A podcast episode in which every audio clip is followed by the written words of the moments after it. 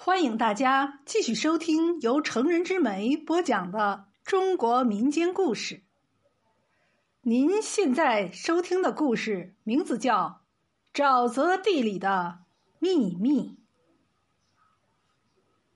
风水转运仅仅是一种传说，有或无都只在人的一念之间，而真正能改变命运的是人自己。以及人与人之间的那份感情。清朝有个神童名叫叶大钦，他天资聪明，从小就能吟诗作对。可是奇怪的是，这个神童考了几年的乡试，每次大家都认为他能中，可是每次都名落孙山。几年过去，连个秀才都没有中，这可愁坏了他爹叶农成。叶农成想到十年前一个风水先生跟他说过，要想光宗耀祖，就得选一块风水宝地作为你自己的坟地，不然即使你的儿子再聪明，也考不取功名。如今看来，真给这个人说中了。这天，叶农成去赶集，在街上远远就见到一个人歪着脑袋摇着折扇，很面熟。仔细一打量，竟然就是十年前的那位风水先生。叶农成赶紧跑过去，一把拉住风水先生，求他给儿子指条出路。风水先生摇着折扇，慢慢的说。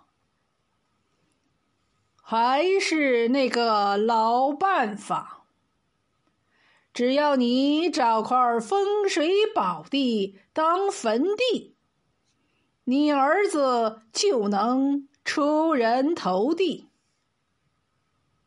叶农成一听，忙急迫的问：“哪里是风水宝地呢？”风水先生笑了笑，向着叶农成吟了一首诗。说完，一转身便消失在熙熙攘攘的人群中。叶农成不知道风水先生到底指的是哪块地方，生怕把这些话给忘了，便一边反复念着诗中的几句话，一边往家赶。回到家里，他把这些话跟儿子叶大清一说，儿子就明白了：“爹，风水先生指的是黄富户家身后的那片沼泽地呀。”叶农成一听，觉得有道理，心想自己这辈子是没啥指望了，只能希望儿子将来能有出息，自己也算对得起祖宗了。可是这黄富户在当地还没啥好名声啊，不能指望他发善心，把他们家的地留给自己当坟地。这可怎么办呢？一天，叶大清正在家中看书。突然，邻居慌慌张张的跑来，让他到黄富户家的地里去看看，他爹出事儿了。叶大清赶到那里，看到他爹倒在田埂边上，已经奄奄一息了。旁边有人告诉叶大清，是他爹赶的牛跑到黄富户家里的地里，吃了地里的庄稼，被黄富户家的家丁看到，叫来了人，毒打了他爹一顿。叶大清跑过去。一把抱起爹，眼泪一下子涌了出来。叶农成倒在儿子怀里，挣扎着说：“孩子，我们家一辈子没出息过。儿子，你一定一定要给爹争气呀！”别忘记了，让我葬在那个沼泽地里。这样，你你就能能光宗耀祖了。说完，就断了气儿。听了爹的遗言，叶大清终于明白，是爹故意让牛去吃皇家的庄稼。引皇家来人把自己打死，这样皇家理亏，爹就能葬在沼泽地里了。爹这样做完全是为了自己呀，想到这里，叶大钦不由得放声大哭。第二天，叶大钦抱着父亲的尸体跪在了黄富户家门口，要讨回一个公道，引来不少人围观，纷纷指责黄家打死了人。人越围越多，黄富户也坐不住了，便打发管家来问问叶大清想怎么办。叶大清说：“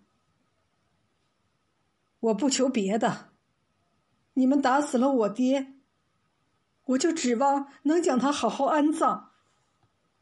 我爹没死的时候，就喜欢到有白鹭的那块沼泽地里去。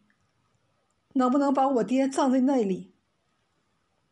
管家回去把叶大清的话跟黄富户一说，黄富户也觉得奇怪，从来没听过这样的要求，竟然要把自己的爹葬在沼泽地里。